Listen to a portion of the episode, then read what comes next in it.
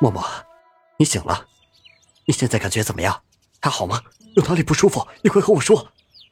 霍林看到顾墨醒了，连连凑上去，见他想要起来，连忙扶住他的身子起来，带软枕放在了顾墨身后，让他躺好，又再扯了被子，把顾墨包裹得严严实实的。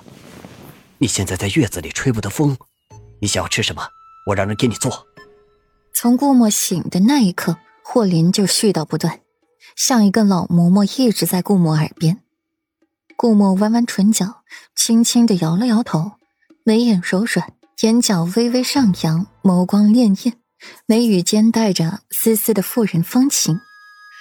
顾墨感到身子轻了轻，高高隆起的腹部也消了下去，面上划过了一抹惊慌，抓着霍林的手腕问：“孩子，我孩子呢？他去哪儿了？”霍林安抚着他的情绪，柔声细语道。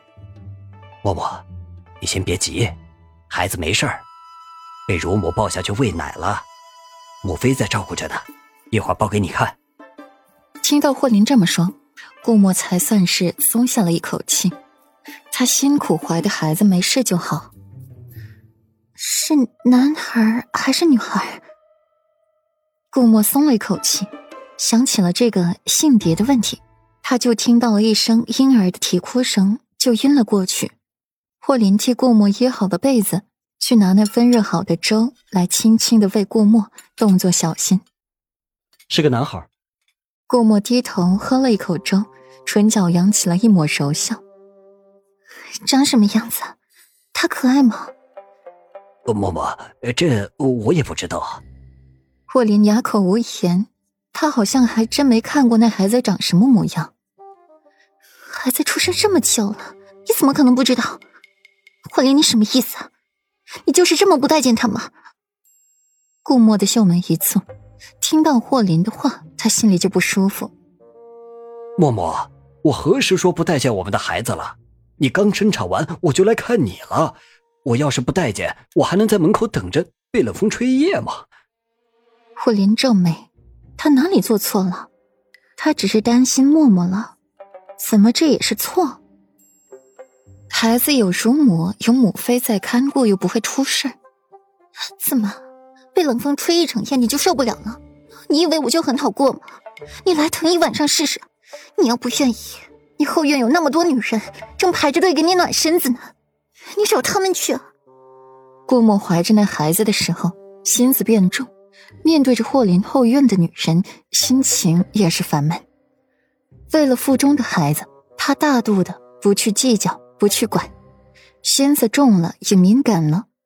这会儿听了霍林的一句话，他在产房外等了自己一夜，被冷风吹了一夜，好像他挺委屈的，他很受罪，他在里面就是很舒服的样子。他差一点难产，这孩子差点生不下来，他都在鬼门关走了一圈了，现在他居然说他才是受苦、受委屈了。霍林简直被他这段话逗笑了。哎呀，默默，你知道我不是那个意思。找女人，从他知道顾墨再度有孕的时候，他都把顾墨捧手心里看的。后院的女人都被遣走了大半，留下的只是几个温顺的。这七个月，他可是一点混蛋事儿都没做，他一心就是为着顾墨，在他眼里就是不待见，现在还被他这么说。那你是什么意思？你不是这个意思，那还能是什么意思？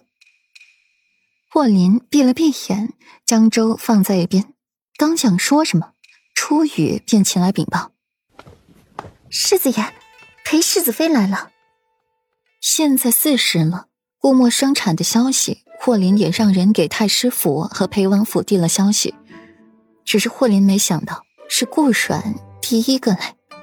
一个自幼不与其余姐妹亲厚的顾阮，哎，你四姐姐来了，你和她好好聊聊，我先出去了。霍林呼出了一口气，现在他在顾墨这里是怎么说怎么错。这个小姑娘脾气硬得紧，心也像块石头似的，难捂热的紧。一年多了，还是这么一副不冷不淡的模样。偶尔心情好一些，给自己一个笑脸，温顺一下。